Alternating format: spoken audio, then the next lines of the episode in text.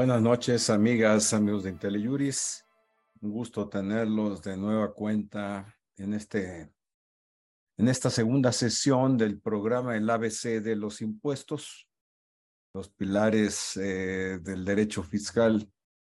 En la sesión anterior, eh, para quienes nos acompañaron, eh, vimos el tema de qué son los impuestos, qué son los derechos, algunos otros temas vinculados con los mismos, como cuáles son los impuestos federales, estatales, municipales.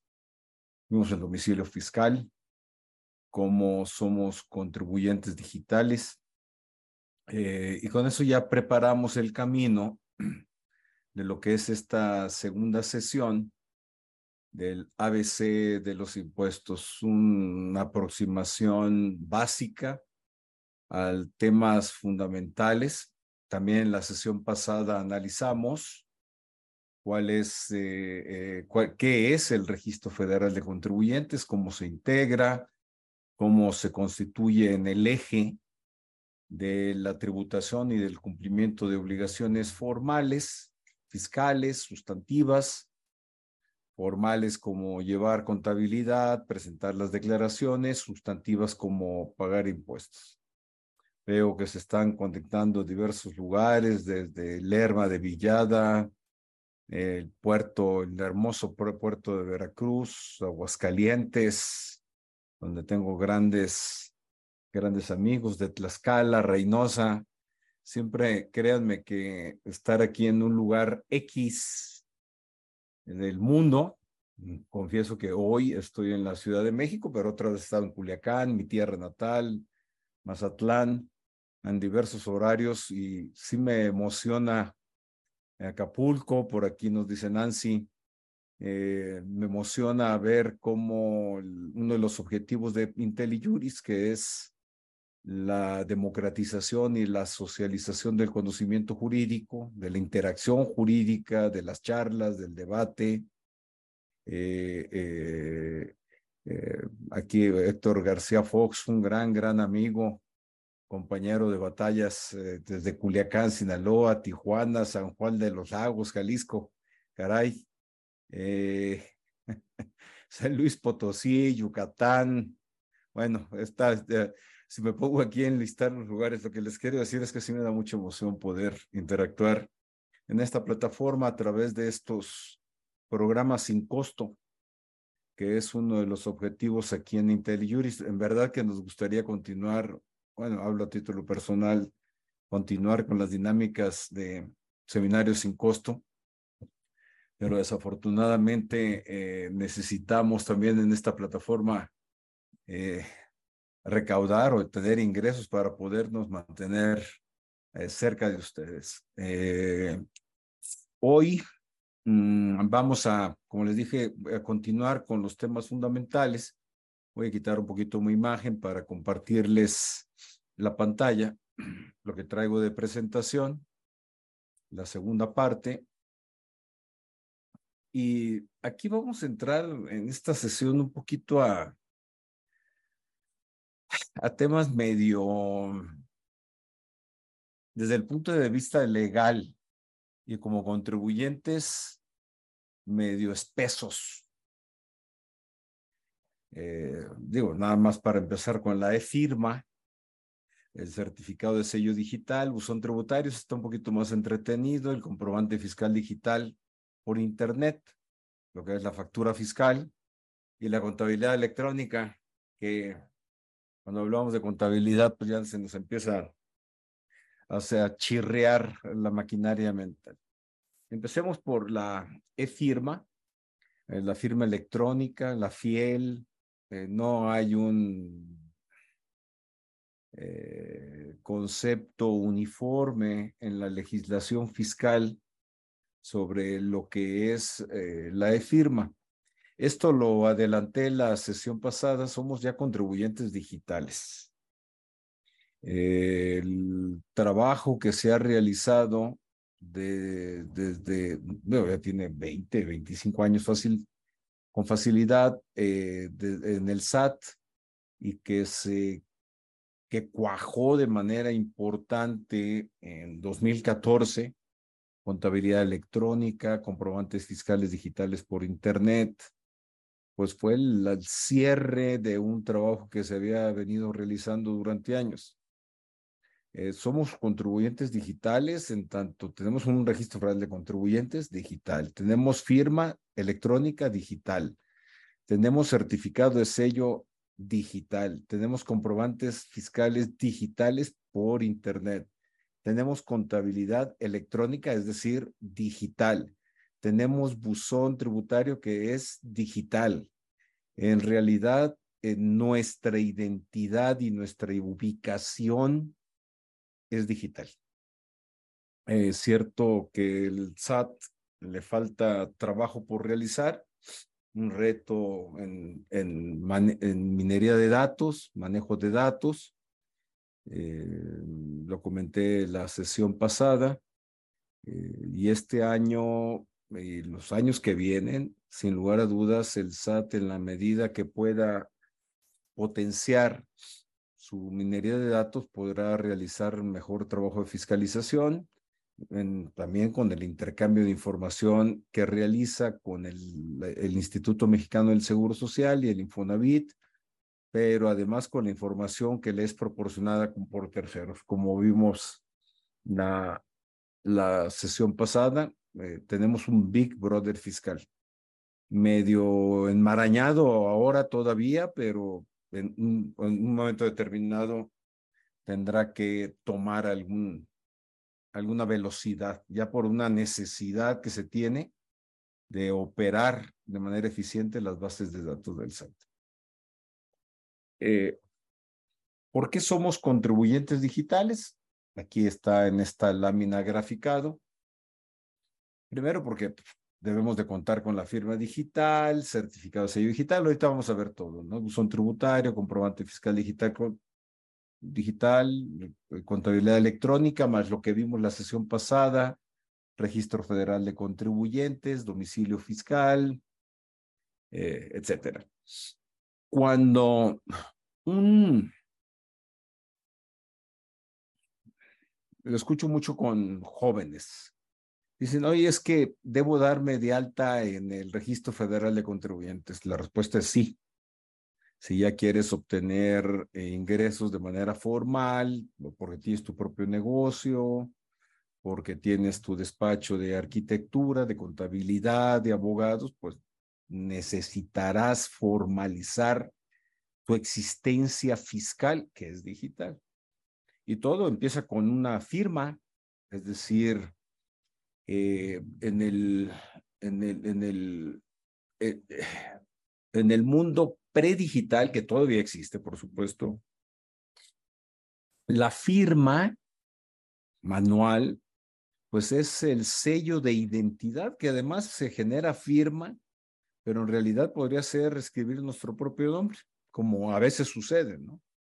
O vemos en las películas, en las caricaturas que ponían una X como sello de identidad, o bien la huella digital también. Mm, con tinta, incluso si vamos ante notario público, en los folios, sé que hay los notarios digitales ahora, pero estoy hablando del sistema eh, impreso, eh, todavía con, eh, de manera manual, gráfica, con pluma y también se recaba la huella digital como señales de ratificación de la identidad de la persona que está firmando. Eh, eh, ahora la firma digital, la firma electrónica viene a sustituir esos medios. Y esa firma electrónica hace las veces de la firma manual. Eh, exactamente las mismas veces. Incluso pues tiene, hay algunos libros interesantes escritos al respecto de cómo la firma electrónica pues ha venido ocupando un lugar importante en, eh, eh, en el mundo mercantil, en el mundo notarial, ahorita que hablaba del notario digital, la justicia digital hace algunos meses, no muchos, eh, el Consejo de la Judicatura Federal emitió un acuerdo eh, bastante grande, chonchón, pues grande, de, contenido amplio, en donde en el que se especifican ya medidas y mecanismos tendientes a explotar y potenciar el uso de documentos y firmas, eh, documentos digitales y firmas electrónicas. Aquí tuvimos al juez Gómez Fierro, eh, habrá sido, híjole, por, de hecho yo tuve la oportunidad de coordinar el webinario eh, dándonos una reseña muy puntual, muy buena de los 10 puntos básicos, lo pueden encontrar en la biblioteca de IntelliJuris de la justicia digital. Y él se, mantiene, con un programa mensual que podrán también consultar aquí en, en la base de datos de IntelliJuris o en el podcast de IntelliJuris que tenemos en, en Spotify. Podrán ustedes escuchar esto. Cómo ya la firma digital que desde hace tiempo en el SAT viene operando, también se ha venido relanzando en otras plataformas. Eh, se dice con algo de razón, ¿eh? que si el SATA es, es quien tiene la base de datos más grandes, veíamos que eran cuántos, 80.6 millones de contribuyentes, ¿no? Registrados, o 85.6, no recuerdo cuál fue el número que manejamos la sesión pasada, pero era arriba de 80 millones. Con firma digital, es interesante, será interesante que esa potencia sea utilizada por otras instituciones para efectos de utilizar de mejor manera la firma digital. Y lo permite la ley, por supuesto. ¿Qué es la firma, la firma electrónica? Pues es un medio de identificación para trámites del SAT. La mejor forma de ponerlo es ahora es digital, es decir, con algoritmos binarios, la identificación que una persona hace de manera manual con su firma o plasmando su nombre o bien con la huella digital. Es el mecanismo de identificación, es decir, Luis Pérez de Hacha tiene el código binario 111000001, inventemos. ¿Quién debe tenerla? Por un lado, pues los contribuyentes, claramente, pero también los funcionarios del SAT. Porque ahora las notificaciones de los documentos de los requerimientos se hacen por medios digitales, por buzón tributario con documentos digitales. No voy a entrar mucho a este tema porque sería desviarnos, pero así como un contribuyente se identifica o manifiesta o patentiza que externa su voluntad en determinado sentido, los funcionarios del SAT también lo hacen al momento de plasmar la firma. Vuelvo a lo mismo. Nosotros presentamos una demanda en medios tradicionales impresos, plasmamos nuestra firma con tinta. Los funcionarios antes, o hay algunas dependencias, muchas dependencias que todavía lo usan, eh, realizan o emiten sus oficios, sus resoluciones y firman el documento los jueces, los magistrados, pero mm, para efectos fiscales, recordemos que la regla general es que toda la, toda la comunicación entre fisco y contribuyentes al ser a través de buzón tributario tiene que ser con documentos digitales. Y por lo tanto ese documento digital tiene que tener una firma electrónica que sea el signo que externe la voluntad de quien firma el documento. Y, veamos el artículo 17D del Código Fiscal. Fíjense nada más, este, cuando las disposiciones fiscales obliguen a presentar documentos, estos deberán ser digitales, punto y contener una firma electrónica avanzada del autor del documento, es decir, del contribuyente, salvo los casos de excepción que se establezcan por el SAT en reglas generales. En los documentos digitales, una firma electrónica avanzada, bueno, también se llama FEA, firma electrónica avanzada, aparada por un certificado vigente, sustituirá la firma autógrafa del firmante. Garantizará la integridad del documento y producirá los mismos efectos que las leyes otorgan a los documentos con firma autógrafa. Esto suena así como redundante ahorita, pero vayámonos a hablar al año de 2014, primero de enero de 2014. Eso de producirá los mismos efectos que las leyes otorgan a los documentos con firma autógrafa, pues ahorita vamos a decir, pues claro, nueve años después, ¿no? Pero en 2014 sí fue un, al menos en materia fiscal, en materia mercantil ya venían algunos esfuerzos, en materia fiscal sí fue un paso gigante el que esto significó y por lo tanto sí se agradeció. Yo recuerdo perfectamente cuando leí la reforma de este, bueno, este artículo que fue adicionado el primero de enero de 2014, como agradecí que se dijese algo que hoy es obvio, que tiene el mismo valor que un documento firmado con, de manera autógrafa. Luego, este va, estos son los, el 17D que leímos, pues son los documentos que deben de presentar los, los contribuyentes. Estas son las resoluciones que deben emitir las autoridades fiscales. Los actos administrativos, vamos a entender aquí las resoluciones, pues, que emita el SAT deberán cumplir por lo menos los siguientes requisitos. Y vienen unos requisitos ahí que no me voy a detener, fundamentación y motivación, etcétera para la emisión y regulación de la firma electrónica avanzada de los funcionarios del SAT serán aplicables las disposiciones, las mismas disposiciones, entre otras, la del 17D que leí para los contribuyentes. Para dichos efectos, dice la parte final, la impresión de caracteres consistentes en el sello resultado del acto de firmar con firma electrónica avanzada amparada por un certificado vigente, producirá, vigente sí, los cuatro años, ¿no? Producirá los mismos efectos que las leyes otorgan a confirman eh, autógrafa. Es decir, esta es una disposición, vamos a llamarle espejo. El 17D que leí antes era para contribuyentes. Esta es para funcionarios del SAT.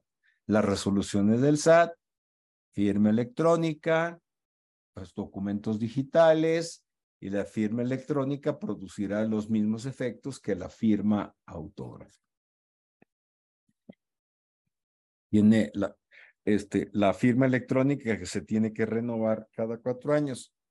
en alguna ocasión a Fernando Martínez Cos, con quien tuve la oportunidad de interactuar, yo coordinando un webinario que, sobre el, eh, contribuyentes digitales, le pregunté que por qué una validez de cuatro años. Mm, dio una respuesta muy interesante. Yo pensé que se iba a ir por, por otro lado. Dijo, no, pues es un tema de seguridad.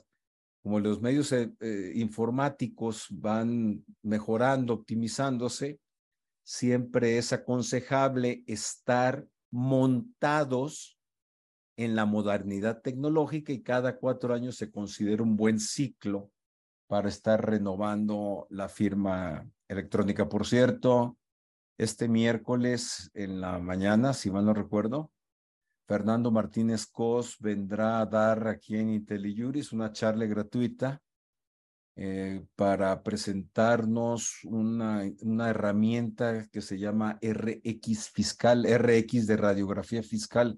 Muy, muy interesante. Yo lo invité a que, la, a que presentara el tema Conozco bien la herramienta, me la presentó Fernando y creo que es muy útil para, es una charla gratuita, ¿eh? Para saber cómo andamos en el cumplimiento de las obligaciones fiscales, cómo estamos, eh, cómo se ha presentado, eh, cómo está en la presentación de declaraciones, cómo están nuestro, nuestros pagos de impuestos, Mm, muy, muy, muy interesante. Se las recomiendo. No se van a arrepentir, no tiene desperdicio la plática este miércoles en la mañana. Eh, seguramente podrán tener alguna alguna información eh, eh, ahorita aquí este, le pediré a Diego que es de soporte técnico que nos la comparta ¿sí? Mm, ahora estaba hablando yo de la firma electrónica. y luego viene el certificado de sello digital. Y fíjense cómo certificado de sello digital, que es, pues es un documento electrónico, es un certificado. ¿Para qué? Esto es importantísimo. Parece que es un tema que bastaría con la firma electrónica. Pero este documento, una cosa es la firma electrónica, es decir, mm, como les dije, Luis Pérez de Hacha, pues su firma es 111 triple 0101, ¿no? Qué creativo me estoy viendo con un, eh, ah, eh, un código binario numérico. Pero, así como cuando firmo documentalmente ante un notario, por ejemplo, tengo que identificarme yo soy el que trae esta credencial de línea, es el que está firmando.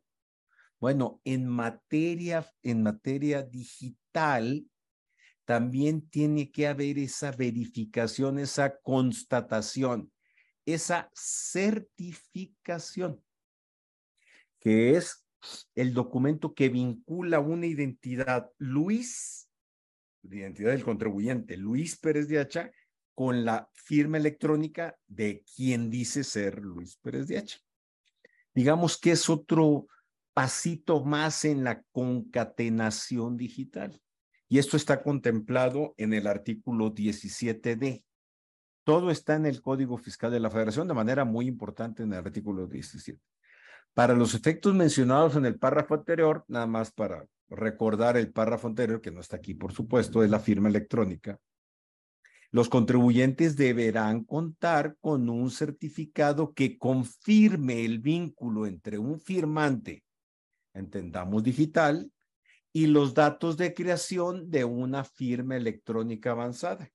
Es decir, pues es el match, se diría en palabra en inglés, es la vinculación, la ligazón entre identidad de quien firma y la manera en que se creó la firma electrónica avanzada. Ahora, este certificado de sello digital es emitido por el SAT. De ahí es la valía que esto tiene para efectos de contribuyentes. Fíjense nada más. Entonces, yo tengo firma electrónica, certificado de sello digital, y este certificado de sello digital lo voy a utilizar, entre otras cosas, para emitir mis, mis, mis comprobantes fiscales digitales por Internet.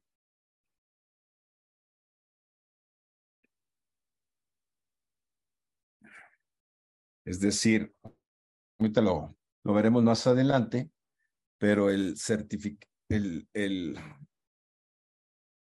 pues yo creo que mejor de una vez lo vemos, el comprobante fiscal digital por Internet es la que se conoce como CFDI. C, ese CFDI es el acrónimo de comprobante fiscal digital por Internet, CFDI, o como se le llamaba antes coloquialmente, pues la factura fiscal. Eh, el comprobante fiscal digital por Internet, pues es, como les dije, pues la factura. Lo más importante de aquí es que el comprobante fiscal digital por Internet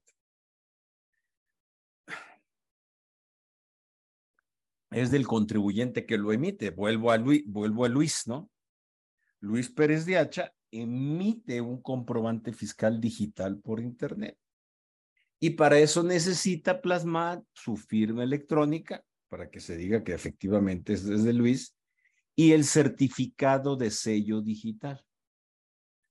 Luis emite, bueno, y además todos los requisitos que, que piden las reglas generales y que la verdad me pierdo. No voy a entrar en, en detalles técnicos, pero pues ahí sí pide que los datos de identidad del receptor de la factura. Bueno, pues mi amigo Héctor García Fox de Culiacán recibe, la, recibe el CFDI. Pero ese CFDI que yo emito, pues en realidad pasa por la plataforma del SAT. Si lo queremos decir de otra manera, es el SAT quien emite la factura, es quien emite el CFDI. A solicitud de Luis, lo emite el, SAT a solicitud de Luis Pérez de Hacha y yo, Luis, se lo hago llegar a Héctor García Fox. Es un mecanismo automatizado. El SAT tiene sus proveedores que le dan el servicio de expedición de facturas, etcétera.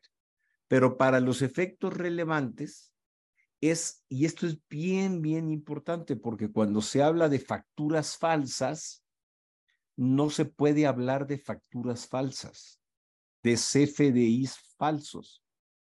Lo que se habla es de CFDIs, ser comprobantes fiscales digitales por Internet, que son verdaderos y son reales y son válidos y vigentes. Cuando hablamos, escuchamos hablar de facturas falsas, pues en realidad lo que nos estamos, lo que estamos asumiendo, lo que estamos entendiendo es que el documento emitido por Luis es verdadero, válido y vigente porque se instrumentaliza a través de la plataforma del SAT, pero lo que es falso es el contenido de lo mismo. No, pues es que le vendí 10 libros. No, no le vendió nada, es puro cuento.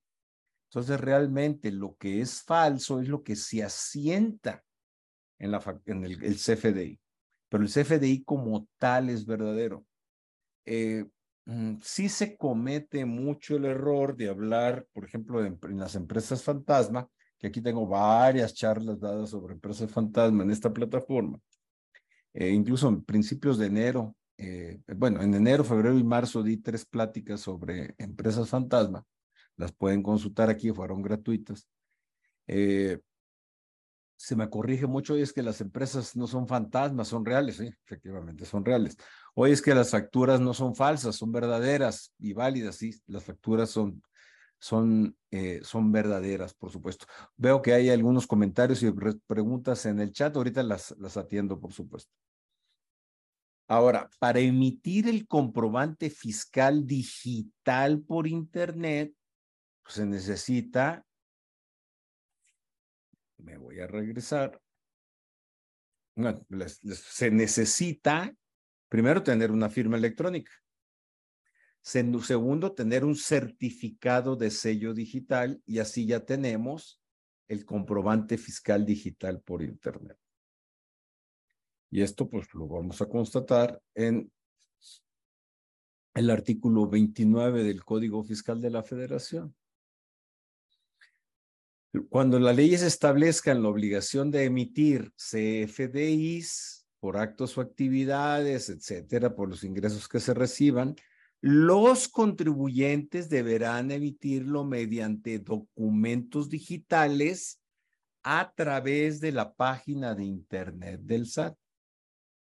¿Qué se necesita? Vemos abajo. Primero, contar con un certificado de firma electrónica avanzada vigente de los cuatro años. Segundo, tramitar ante el SAT el certificado para el uso de sellos digitales. Por lo tanto, si no tenemos firma electrónica, no podemos emitir CFDIs. Si no tenemos certificado de sellos digitales, no podemos emitir CFDIs. Y si no podemos emitir CFDIs en un mundo formal, no estamos hablando en el mercado de la informalidad, por supuesto, en un mundo formal, pues yo, Luis, no podré emitir un comprobante fiscal digital por Internet, por los servicios de abogado que presto, y por lo tanto mi cliente, vuelvo a utilizar a mi amigo Héctor García Fox en Culiacán, pues no tendrá una justificación fiscal para pagarme, porque él no tendrá la factura fiscal, no tendrá un CFDI. ¿Qué es lo que sucede?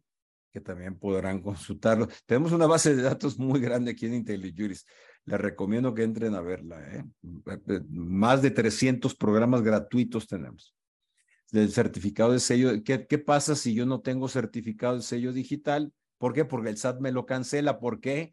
Porque estoy en situación de irregularidad fiscal. Cuando hay una irregularidad fiscal, el SAT, conforme al artículo 17H bis del Código Fiscal, me puede cancelar el certificado de sello digital o me lo puede suspender, me lo puede inhabilitar. Bueno, pues si yo no tengo certificado de sello digital, se vuelve un círculo vicioso en perjuicio mío, Luis.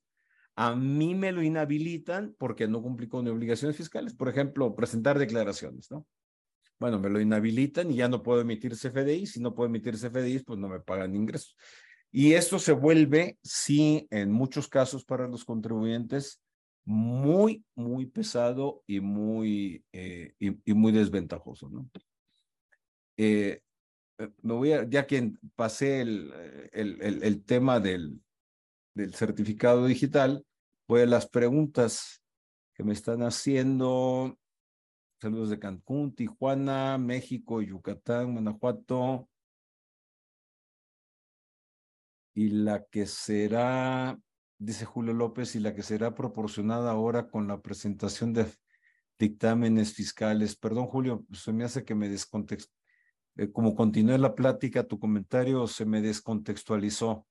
Perdón, no, no capto que será ahora proporcionada, bueno, las declaraciones de impuesto tienen que contar la firma electrónica, nos compartirán la presentación, dice Jesús Ibáñez, por la presentación de la sesión anterior, no me la enviaron, les dije que me los acusaran. A ver, yo me responsabilizo de que hoy les hagan llegar la presentación de la semana pasada y esta, por supuesto. Mm,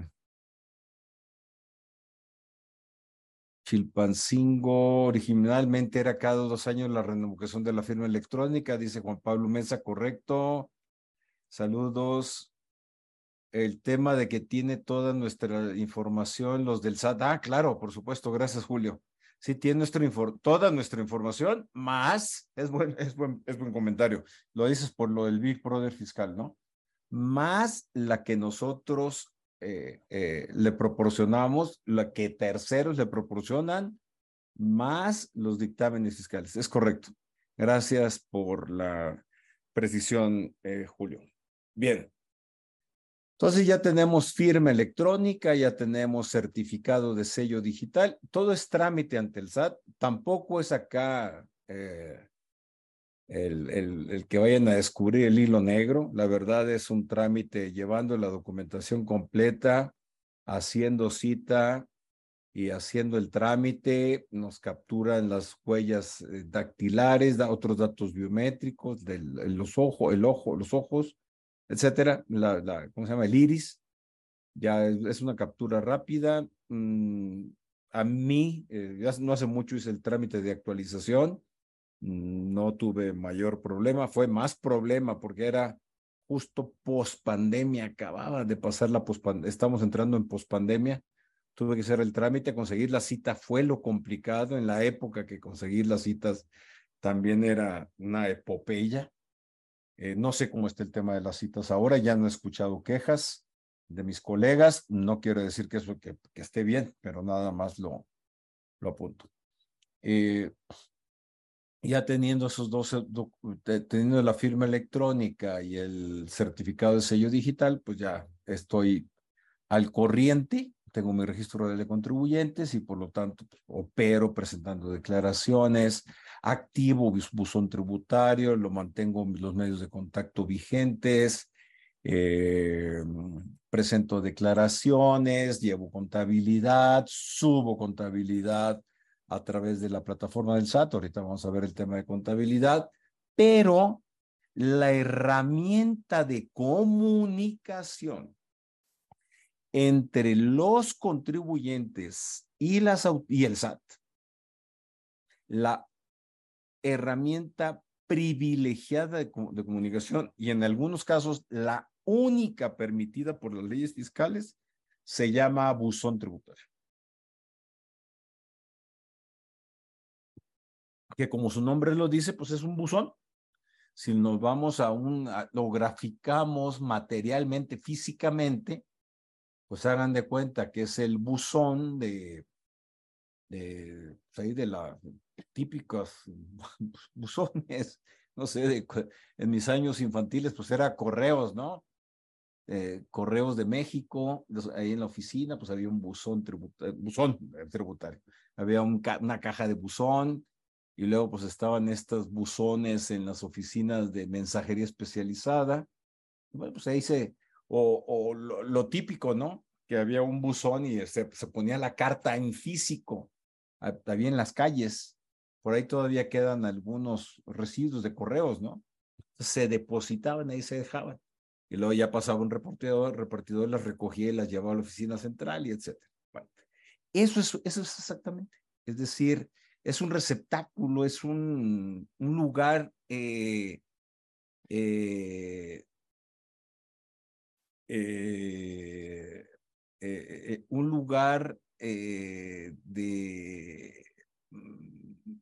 de alojamiento de documentos digitales y de notificaciones. Bueno, y además el, el, mm, eh, una reforma del año pasado dice que también avisos de interés. Luego yo escucho a quienes administran buzones tributarios que, pues, que, de, que de tantos avisos de interés ya parece que, que, es un correo de spam el que se está recibiendo, de, que se recibe mucha eh, información eh, que, no, que carece de relevancia, que no, no, no, no es importante. Y este buzón tributario, pero dejé puesta la, la lámina esta, este buzón, como les decía, pues es el canal de comunicación entre SAT y contribuyentes, es decir, cuando los contribuyentes quieren presentar declaraciones, lo hacen en la plataforma del SAT. Cuando los contribuyentes quieren presentar un recurso administrativo, lo hacen a través del, buzón tributario. Cuando el SAT notifica una resolución a los contribuyentes, lo hace a través del buzón tributario. Cuando el SAT manda una carta de invitación a través del buzón, a los contribuyentes, buzón tributario. Un exhorto, buzón tributario. Es decir, es el canal de comunicación. ¿Quién debe de habilitarlo? Pues todas las personas físicas y morales, hay excepciones, eh, inscritas en el registro federal de contribuyentes. Yo, Luis, tengo mi buzón tributario activado. De hecho, no tener el buzón tributario activado provoca, como les dije, la cancelación del certificado de sello, la inhabilitación del certificado de sello digital. Entonces, si yo no tengo buzón tributario, me inhabilitan, no me pueden inhabilitar el certificado de sello digital. Y si yo no tengo certificado de sello digital, entre otras cosas, para mí la más importante, es que no puedo emitir comprobantes fiscales digitales y por Internet y por lo tanto me quedo sin ingresos. Así de fácil.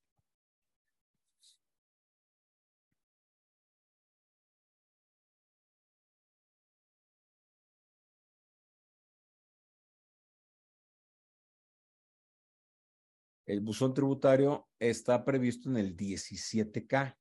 Lo que era firma electrónica y certificado de sello digital estaba en el artículo 17D.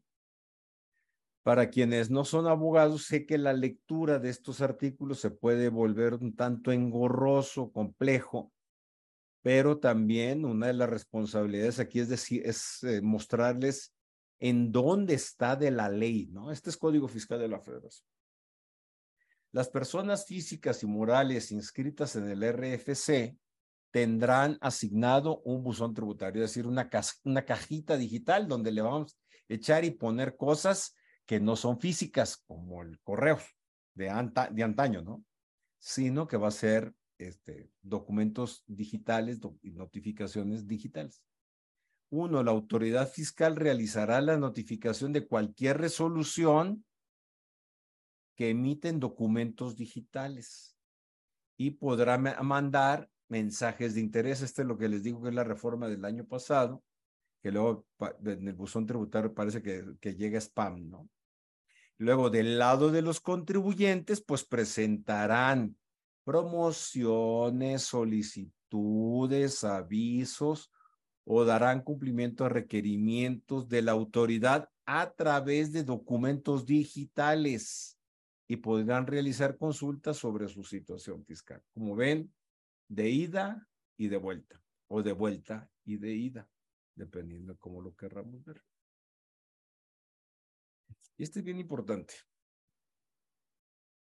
Para efectos del buzón tributario, los contribuyentes deberán habilitar el buzón tributario, registrar y mantener actualizados los medios de contacto de acuerdo con el procedimiento que el efecto establezca el SAT.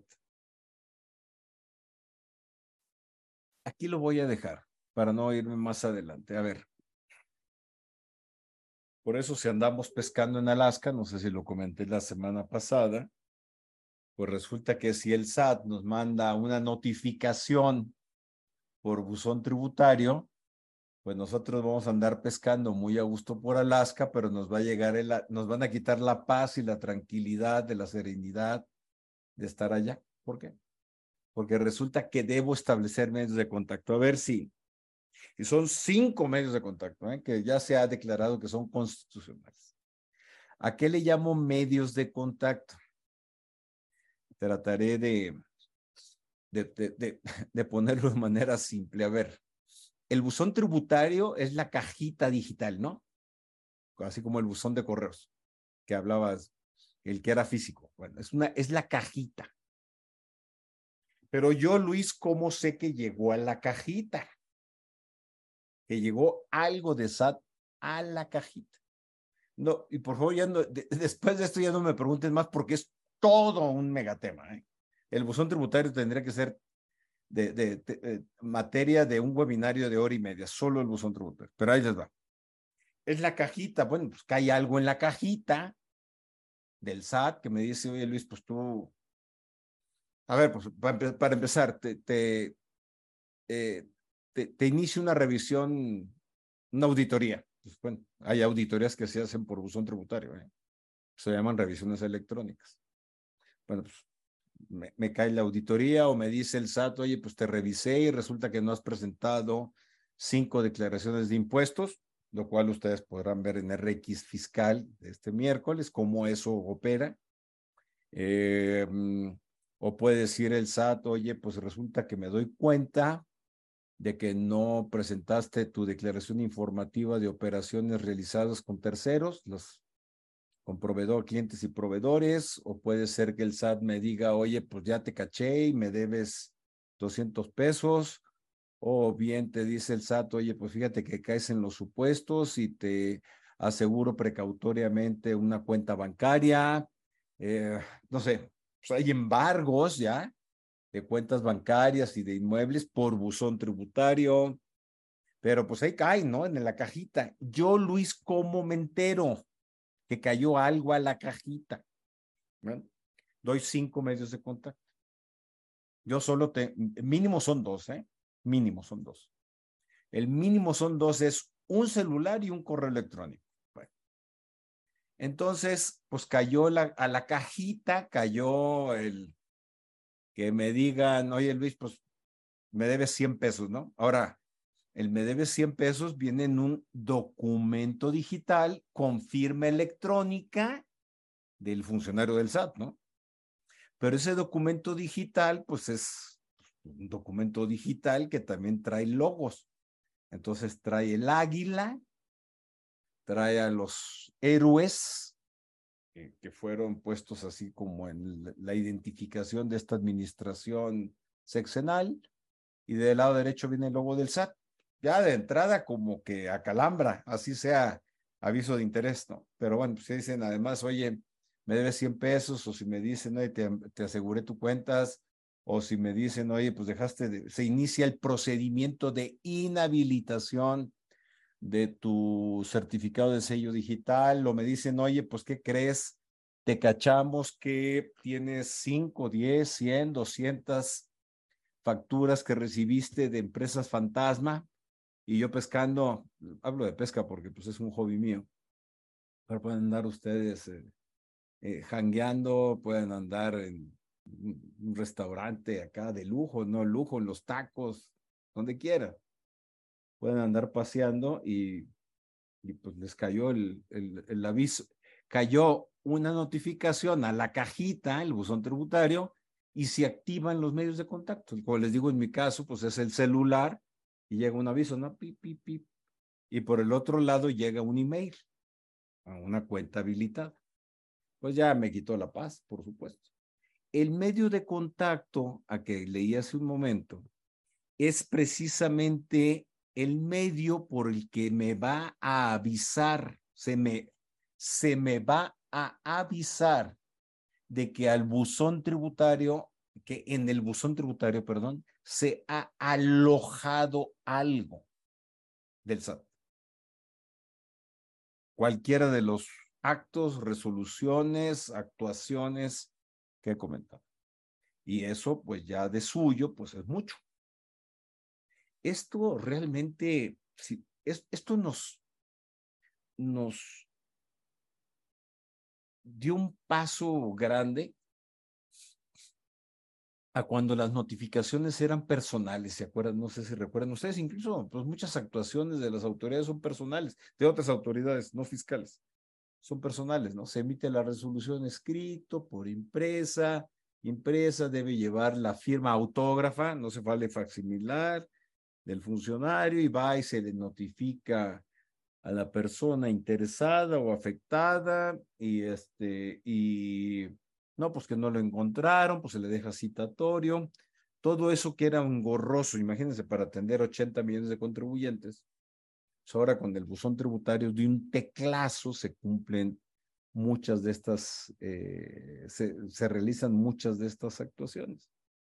Esa es la relevancia del buzón tributario. Y por eso Mm, el domicilio fiscal, si ustedes recuerdan en la sesión anterior, yo planteaba una duda de qué tan importante es estar localizados de manera física o eh, de, qué tan importante es eh, eh, estar localizados de manera digital a través de buzón tributario y de los medios de contacto.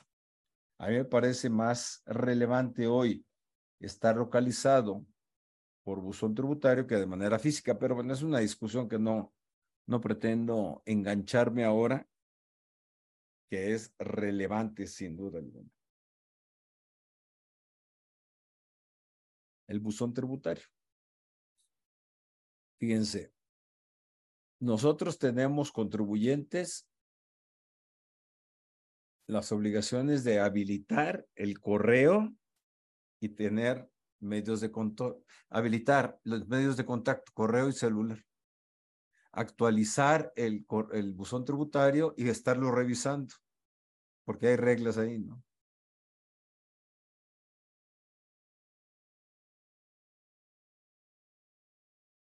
los mecanismos de comunicación como medios de contacto. Esta es la regla de resolución y son reglas generales que se llaman. Quienes no sean abogados o no estén involucrados en la materia fiscal, entiendan nada más que es una regla que emitió el SAT, ¿no? Que se deberán registrar son un email y un celular, ¿no? Y el SAT, pues ahí nos notifica las notifica este es el 134, artículo 134 del, del, del Código Fiscal de la Federación. La notificación de los actos administrativos se harán por buzón tributario. El segundo, siguiente párrafo, la notificación electrónica de documentos digitales, mundo digital, se realizará por buzón tributario. Luego fíjense cómo aquí están, ¿no? Tenemos tres días para abrir los documentos digitales pendientes de notificar. ¿Por qué? Porque, pues, a ver, por el medio de contacto, WhatsApp, por celular o por correo electrónico, pues, y o correo electrónico, me dijeron, oye, pues ahí tienes algo, ¿no? Tienes tres días para abrirlo. Y si me hago pato, ¿qué pasa? Pues no, si lo abro, si lo abro inmediatamente, me, ya el, se dispara o se activa la notificación del documento. ¿eh? A ver, cae el, cae el documento digital al buzón tributario. Me llega el medio de contacto, pues digo, pues, que me cayó, ¿no? Voy inmediatamente, lo abro. Se registra digitalmente que lo abrí, que me notifiqué. Me, notifiqué quiere decir que empiezan a correr los plazos que haya que correr. Cinco días, diez días, presentar recurso de revisión, recurso de revocación, treinta días, lo que quieran, se activa. Ahora, me, me llega el aviso por el medio de contacto y me hago pato.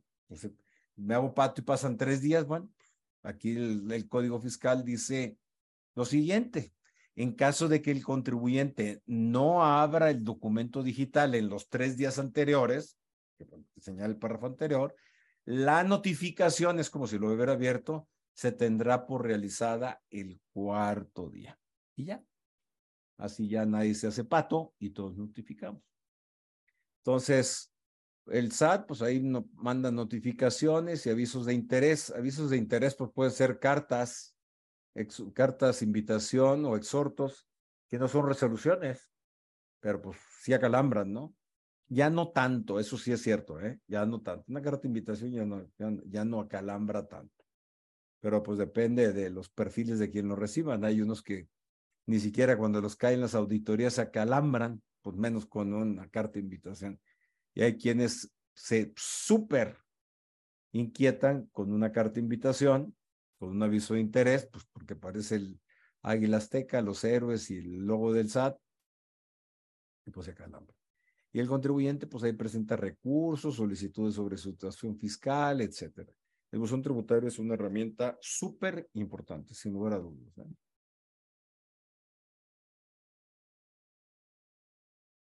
Aquí dice Julio López que lo mejor es abrirlo hasta el tercer día.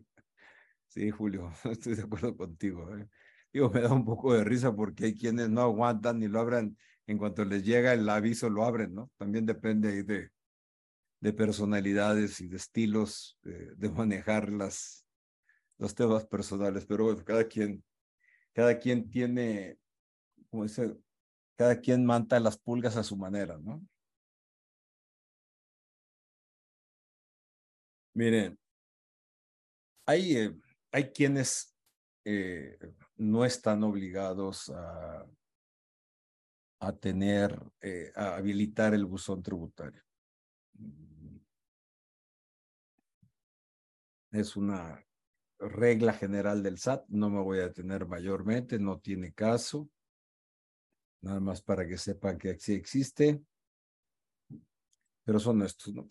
Por ejemplo, los trabajadores con ingresos menores a 400 mil pesos no tienen por qué tener buzón tributario. Por eso un universo muy grande de trabajadores no tiene buzón tributario. No tiene por qué tener buzón tributario. O bien las que no tengan obligaciones fiscales, ¿no? Como esa obligación que se estableció de que los mayores de 18 años tienen que inscribirse en el registro federal de contribuyentes. Bueno, si no tienen obligaciones fiscales necesitan buzón tributario o que no tienen actividad económica quienes están suspendidos, etcétera. Nada más para que ubiquen ustedes. Ah, para mí lo más importante aquí de esto que estamos hablando es sin obligaciones fiscales y los trabajadores con ingresos menores a 400 eh, eh, mil pesos. José Carmen Cruz Maldonado, a mí me llegó un correo electrónico indicándome eh, que tengo un nuevo mensaje de buzón tributario el 21 de abril a las 9.08. Sí, sí es válido que te lo manden a cualquier, cualquier hora inhábil. ¿eh? Eh, no hay restricción alguna en, en ese sentido, José Carmen. Sí llama la atención, por supuesto, porque conforme estábamos en el mundo físico, la forma tradicional de actuar del SAT, te entiendo muy bien tu pregunta porque si mal no recuerdo era de las 8 a.m. a las 19 horas, ¿no? Una cosa así. Eh, horas y días hábiles, horas hábiles, ¿no? Pero aquí en el temas digitales no, no hay esa restricción. Comprobante fiscal digital por internet, que ya lo vimos. Y contabilidad electrónica. Aquí me, me detengo David Sierra, si el aviso llega en inhábil, ¿es válido? Sí, sí es válido. Eh, eh, pero empieza a computarse el plazo de los tres días al primer día hábil y a la primera hora hábil, ¿no? Eso es importante, tenerlo, tenerlo en cuenta. Es decir, no son tres días inhábiles. Es decir, la pregunta que me estás haciendo es que me llegó el sábado a las 10 de la mañana. Bueno, sábado y domingo son inhábiles, más días festivos, ¿no? Sábado y domingo son inhábiles para efectos fiscales. El buzón tributario se debe consultar en los tres días hábiles, es decir, lunes, martes y miércoles. Luego, eso del cómputo de los días y horas hábiles es todo un tema. ¿eh? Sí, sí es todo un tema, por supuesto. Continúo entonces, ya nos falta poco. ¿eh? Ojo que les dije que era una clase, sesión densa, ¿eh? Pero a ver, denso, denso, denso, pero pues no lo tenemos que fletar, ¿eh? Siendo contribuyentes, es que luego escucho, sí escucho mucho, ¿eh? Escucho mucho, rima, fue una rima. Escucho con, muy, con regular frecuencia, más, eh, me sorprende incluso, que me dicen, ay, ay, yo, yo eso de la firma digital y del certificado de sello digital y buzón tributario y la contabilidad, no me meto. Eh, sobre todo los jóvenes, yo tengo dos hijos médicos y los médicos eh, ya son médicos, ya geriatra, una, geriatra y un, bueno, y la generación, ¿no? Las correspondientes generaciones que van acompañando a los médicos, es geriatra paliativista y el otro, eso, eh, mi otro hijo hizo una maestría en salud pública de manera muy exitosa, los dos y todo. Pero no les toquemos el tema legal o fiscal porque les provoca salpullido. Yo creo que muchos de, que de quienes me escuchan les provoca el mismo salpullido o bien si ustedes son asesores contables o empresariales, pues ven que muchos de sus clientes o amigos y conocidos también les les levanta escosor, les provoca ronchas, ¿no? Pues sí. Pero como yo les digo, vale más que se metan y le entiendan y le hagan la luchita, porque por andar mal luego sale más caro el caldo que los albóndigas. Mm, no es agradable, no es fácil, no. Cumplir con las obligaciones tiene su grado de complejidad, sí. Eh, estar al corriente tiene su complejidad, sí. Las leyes fiscales mexicanas son complejas, sí. Esto que estamos viendo, que es lo elemental, ya tiene su chiste, sí. Sacar citas del SAT, sí. La firma electrónica, que cada cuatro años, sí. Certificado de sello digital, sí. Comprobante fiscal digital por internet, sí. Presentar declaraciones, sí. O sea, todo es sí, pero tenemos que hacerlo. Tenemos que hacerlo. Nos guste o no nos guste.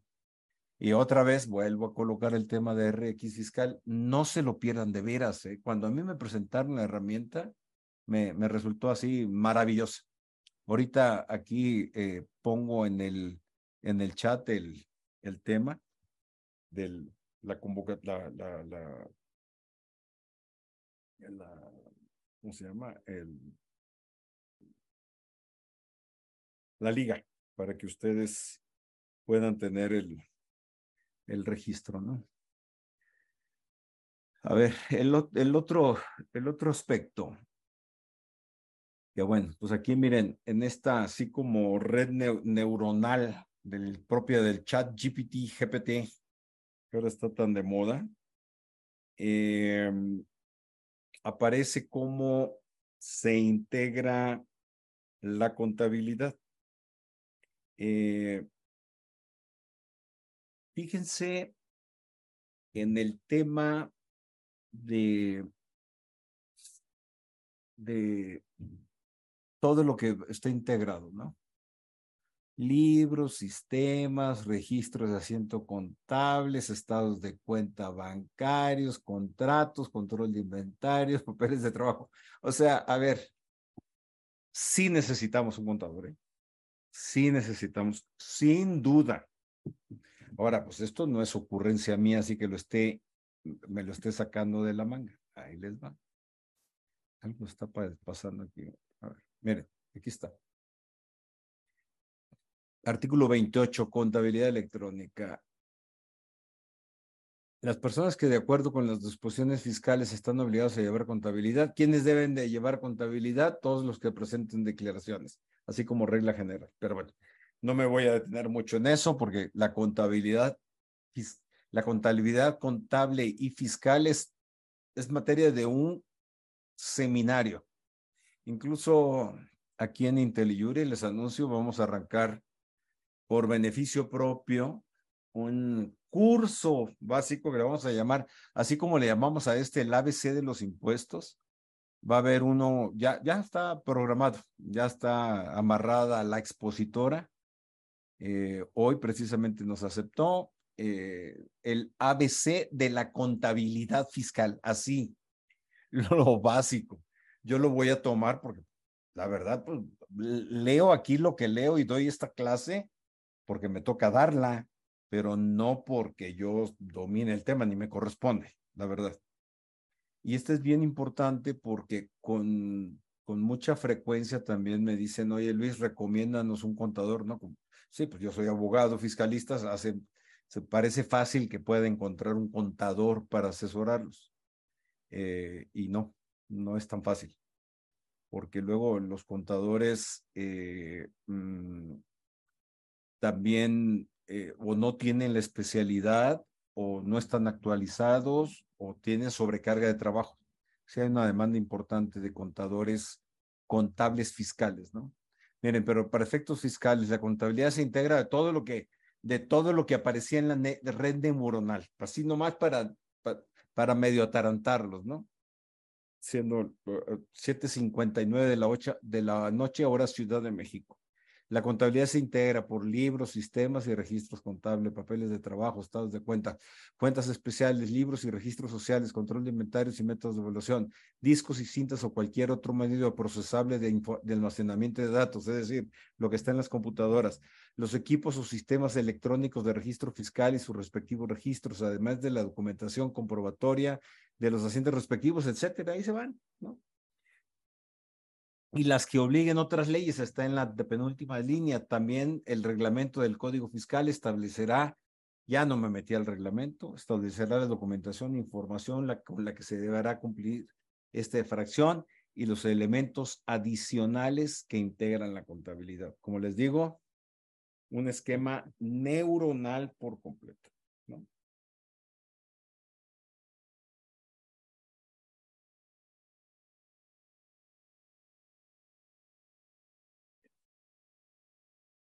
A ver, las, las obligaciones, primero, pues llevarla de manera electrónica, no física. La contabilidad fiscal, ¿eh? Porque la contabilidad fiscal no es igual. Ay, lo que pasa es que me voy a meter a canchas que no, que no domino, pero bueno, lo que sí sé es que la contabilidad fiscal no es la misma que la contabilidad contable. Perdón la redundancia, ¿eh? Perdón la redundancia. Pero son cosas distintas. Muy parecidas y son primas hermanas, pero no son las mismas quizá primas hermanas en grado segundo grado, no en primer, eh, primer grado, ni siquiera. Conservarla y almacenarla. Y además hay que enviarla mensualmente al SAT. Adivinen por dónde. Pues por el buzón tributario, ¿no? Llevar contabilidad electrónica. Aquí aparece, artículo 28, ¿no? No lo leo conservarla y almacenarla.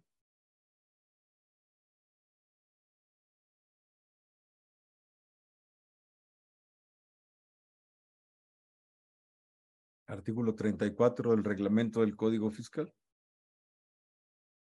Bueno, primero el 28 remata ahí que dice la documentación comprobatoria de dichos registros o cientos deberá estar, deberá estar disponible en domicilio fiscal del contribuyente pensando mucho en soportes físicos, ¿no? Aunque bueno, también la base de datos de la documentación comprobatoria digital, pues tendrá que estar en, en, a disposición del domicilio fiscal del contribuyente.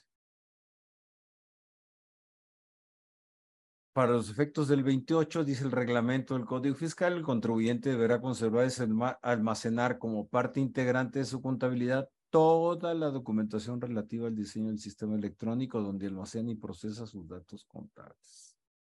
Pues sí, la arquitectura, ¿no? Pues ahí sí, aquí sí, pues ya, ya me empiezo a perder, la verdad. Pero aquí está. Luego digo, si yo me pierdo, que tengo, ya voy para 43 años en estos temas. Bueno, a mí me tocó la, la contabilidad cuando era eh, en físico, ¿eh? Luego enviarla mensualmente al SAT. 28.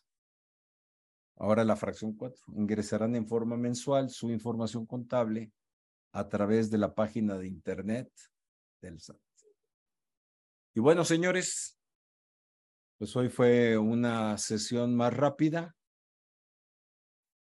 Eh, trataré de, de, de, hacerlo más, más eficiente y traté de hacerlo más eficiente, sobre todo en estos temas que ya meterle más tiempo eh, eh, sería innecesario completamente, ¿no?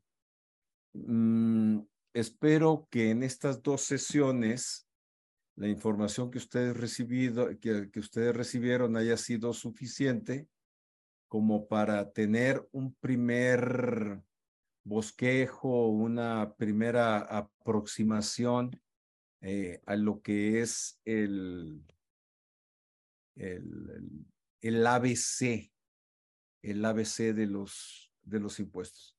Ahorita aquí les voy a compartir la liga para que ustedes puedan registrarse al RX fiscal, ahí lo, lo podrán ver.